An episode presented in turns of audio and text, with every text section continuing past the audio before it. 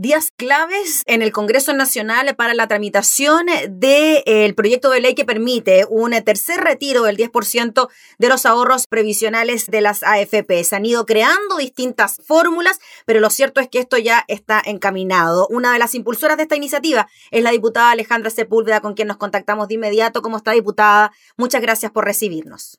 muchas gracias a ti. Bueno, y Gabriela, estamos ahora en, en telemático, ¿no? Antes siempre aquí en directo en la cámara, pero, pero contenta de estar contigo a través de este medio. ¿Mm? Gracias, diputada. Diputada, yo le quería preguntar primero por el trasfondo de este proyecto. ¿Qué le parece que estemos ya en el tercer retiro del 10%, cuando en un primer momento se planteó el primer retiro como único y exclusivo para una situación de emergencia? La emergencia ha continuado y, claro, ya vamos en el tercer retiro. Mira, primero decir que que yo creo que esta es como la última, la última instancia, ¿no? Yo, yo soy miembro de la Comisión Permanente de la Cámara en, el, en, la Comisión de Trabajo y, nosotros vemos nosotros la necesidad de crear un sistema previsional distinto, eh, que sí, que el sistema de capitalización individual no sea el pilar fundamental, sino un complemento. Entonces, la idea hoy eh, es claro, ¿no? Ojalá pudiéramos tener desde el punto de vista del Ejecutivo, ¿no es cierto?, los recursos necesarios para que las personas pudieran estar haciendo teletrabajo como todo el día o haciendo ¿no es cierto?, en las cuarentenas como corresponde, sin necesidad de tener estos retiros. Sin embargo, eh, cuando uno hace la focalización, eh, lo que ha ocurrido con los instrumentos que se han puesto a disposición son absolutamente insuficientes. Estábamos hace unos minutos atrás revisando un, eh, un, em, un recuento, un resumen, ¿no es cierto?, de los cómo habían llegado estos, estos recursos. Y la verdad, nunca con el objetivo que planteó el gobierno en la teoría, en la, en la Cámara, llegó efectivamente a las personas. siempre fue una reducción de un tercio, de la mitad de los recursos que deberían, deberían llegar. Recuerda el COVID, ¿no es cierto? El fondo COVID, eh, lo que significó eh, el registro social de hogares, que, que tuvo que rectificar el gobierno, porque estaba utilizando el indicador socioeconómico de emergencia. había, se cometieron uno tras errores de parte del gobierno, yo diría por no hacer un buen diagnóstico y después no hacer una buena focalización lo que ha planteado la Organización Mundial de la Salud es que sean instrumentos que te permitan ¿no? ser lo más universal eh, posible y eso no, no, ha ocurrido en el, en el país. Y es por eso que nos hemos dado cuenta de que con esto de los retiros sí llega en forma masiva a la población y además lo que hemos visto, ¿no? Y el propio gobierno ha salido a reconocer de que ha sido un estímulo incluso para la economía local, ¿no? Bueno, así es. Yo creo que, que, el, el primer y segundo retiro dan certeza. Tú sabes cuánto tengo en la cuenta. Mm. Tú sabes cuánto tienes en la cuenta, tú puedes hacer el cálculo de cuánto puedes retirar. Tú sabes los tiempos, además, que se van a demorar porque están por, por ley. Pueden haber algunas complicaciones, pero son, son las mínimas, pero tú sabes cuánto es lo que se va, lo que se va a, demorar.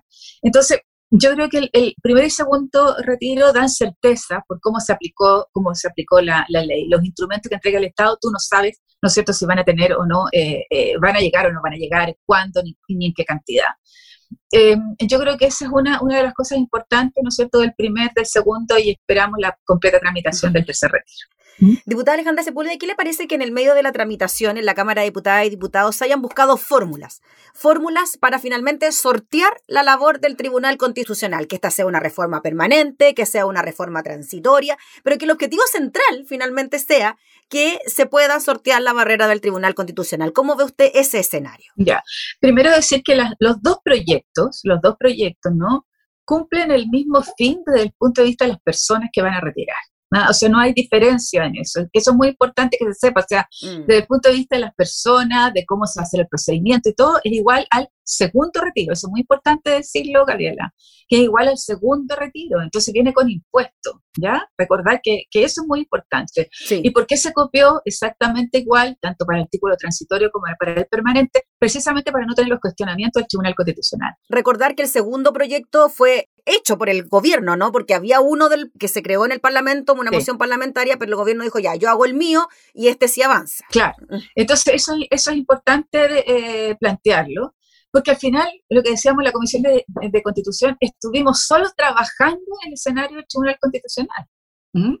O sea, viendo si era mejor un transitorio, si era mejor un permanente, el, el que cumpliera con los requisitos, ¿no es cierto?, que había planteado el gobierno en su, en su proyecto de ley en el, en el segundo retiro. Entonces, eh, que lata, ¿no? Para decirlo bien coloquialmente, mm. pero que lata es que tengamos que estar pensando en el Tribunal Constitucional y no en una ley, ¿no es cierto?, que, eh, que de verdad cumpla con, condiciones de, otro tipo. Y decir además que para nosotros era muy importante, muy importante las rentas vitalicias, que vamos a seguir permanentemente luchando para que ellos puedan también tener su retiro. ¿Mm? Diputada, en cuanto a la postura del gobierno, ¿por qué cree usted que hay una oposición tan importante por parte del gobierno. Ya ni siquiera decimos Chile vamos, porque sabemos que hay eh, parlamentarios de la UDI, de RN, que votan a favor. Es del gobierno propiamente tal esta negativa esto. Es por defender el modelo de AFP, de pensiones, ¿cómo lo ve usted? Yo tengo una mirada súper súper crítica, ¿no? Porque, eh, porque uno dice, si quisieran efectivamente pensar en las pensiones, quisieran arreglar de verdad las pensiones, buscaríamos la fórmula, ¿no es cierto?, de de Raya Balazoma buscar el acuerdo en, en, eh, en la Comisión de, de, Trabajo en, la, en, el Senado, porque ahí está, ¿no es cierto?, eh, la posibilidad de efectivamente mejorar las pensiones. Entonces uno dice, mira Gabriela, son 215 mil millones de dólares, ¿ah? que es el gran fondo de las FP. ¿ah? 215 mil millones de dólares. De esos fondos, el, solo el 16% ha sido retirado a través del primer y segundo y segundo retiro. Pero además de decir una cifra que es súper importante, porque el 73% de ese gran fondo, ¿ah? de todos la plata, de todos los chilenos y chilenas que cotizamos todos los meses, ese fondo grande de 215 mil millones de dólares, el 73% lo ocupa, lo ocupan los grandes grupos económicos. Ahí está Luxic, está Sayé, está Said, está Yarur, ¿no es cierto? Está Angelini, están todos los grupos económicos que son como los mismos que tú ves, ¿no es cierto? Que están hoy día en el ranking de Forbes. Entonces, hoy día lo que estamos haciendo es cómo tú sacas de, esto, de estos recursos eh, y ellos no han querido tocar por 40 años, ¿no cierto? Lo que tiene que ver con, esto, con estos recursos. Entonces, se, es, todo el mundo coloca su plata ahí, no tiene buenas pensiones, pero se va a estos grupos económicos que en pandemia ganaron más de un 70%, ¿no es cierto?, de aumento de su patrimonio. Eso es lo que uno dice, ese análisis circular, ¿no? Ese análisis circular es lo que a uno dice, bueno, mm. quieren cortar, ¿ah? quieren cortar, no, no seguir eh, eh, sacando los fondos.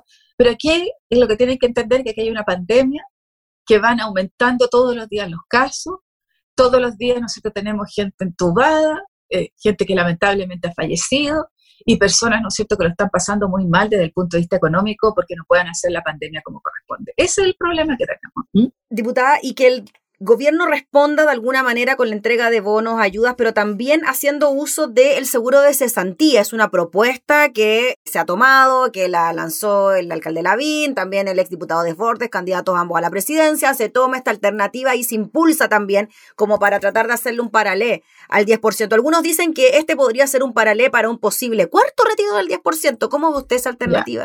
Mira, yo tengo una diferencia ahí con los diputados de, oposición que yo quiero conversarla con ellos. ¿ah?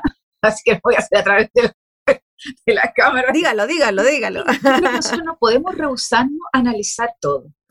No podemos. Yo creo que, que, que más allá de lo político, o sea, yo creo que tenemos que sacar la lista política, sacar la lista política, si bien estamos en el Congreso, la Cámara de Diputados, todo lo que tú quieras, pero hoy día las condiciones en que están las personas, las familias chilenas, no podemos decir, mira, esto lo están haciendo porque la BIN quiere subir la encuesta. Mira, ¿sabes qué? Lo entiendo políticamente, pero no lo entiendo desde la postura nuestra de entregar todas las condiciones para que las personas puedan irse a pandemia. Yo estoy dispuesta a estudiarlo. ¿Qué me parece interesante? Yo estoy absolutamente dispuesta a estudiarlo y lo, he dicho en todos los medios de comunicación también. ¿Qué me parece interesante?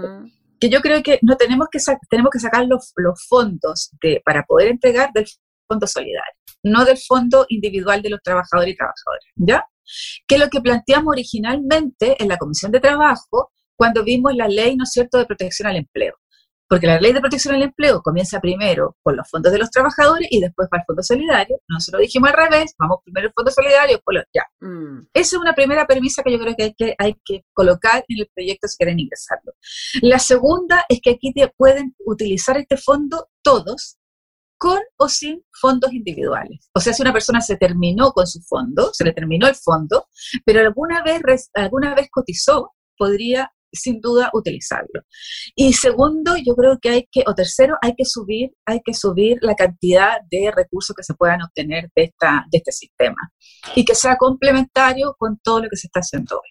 Esas son como las condicionantes que yo veo, por lo menos a simple vista, sin tener el texto. ¿Mm? O sea, podríamos tener entonces las ayudas que entrega el Estado a través del bono clase media, IFE, etcétera, este tema del AFC y por otro lado el retiro del 10%. Sí, Eso, eso, es lo que yo planteo, porque no todos calzan en las distintas, hay gente que no tiene, que no tiene, por ejemplo, fondo en la AFP, tenemos 2.800.000 personas, pero en algún minuto cotizó en la, en la, en la, en, en el fondo de cesantía. Los funcionarios públicos, por ejemplo, que han disminuido ¿no es cierto?, su, porque ya no reciben horas extras, porque ya no reciben viáticos, no reciben. Entonces, frente a esa situación, tú dices, no, no están en el seguro de cesantía, pero sí pueden estar en, en, en, la FP. Entonces, yo creo que tenemos que ser capaces de entender que no es una sola vía, sino cómo abrimos la cancha para tener varias alternativas. Mm. Diputada, finalmente, en cuanto a lo que mm, espera la gente, ¿no? De la clase política, en cuanto a las ayudas que se puedan comprometer, en cuanto a los recursos que se puedan entregar, ¿qué le diría usted a la gente que está tan expectante de lo que pueda ocurrir con este y con otro tipo de ayudas también? Mira, yo a lo mejor decir que lo que estamos tratando de hacer todo lo posible acá. O sea, estamos tratando, y mira, las diferencias ya no son tanto entre los parlamentarios, entre nosotros, ya no es tanto. Si no tenemos una pared, una pared que nos damos y una y otra vez, ¿qué es el gobierno? Entonces el gobierno dice que no, pero tampoco se, se, sienta a pensar alternativas, ni tampoco quiere, ¿no es cierto?, tratar de buscar soluciones. Entonces, yo creo que el problema es que ellos tienen un mal diagnóstico de lo que está ocurriendo hoy día en el, en el país, un mal diagnóstico, y, y, como tienen un mal diagnóstico, también hacen instrumentos que no, no corresponden, o instrumentos que son insuficientes. Yo creo que estamos haciendo todo lo posible con un gobierno que no entiende, que es un gobierno que no nos deja legislar, un gobierno que, que lamentablemente hoy día nos está dando el ancho, ¿no es cierto?, en un periodo tan difícil para el país. Muy bien, pues diputada Alejandra Sepúlveda, le agradecemos enormemente por el contacto, estaremos atentos, sabemos que falta tramitación aún de esta iniciativa, pero claro, se van dando pasos y los queríamos conversar con usted. Así que muchas gracias por el contacto, que esté muy bien. No, muchas gracias a ti. Gracias. Chao, cuídate. Gracias. La diputada Alejandra Sepúlveda sobre este tercer retiro de los fondos previsionales.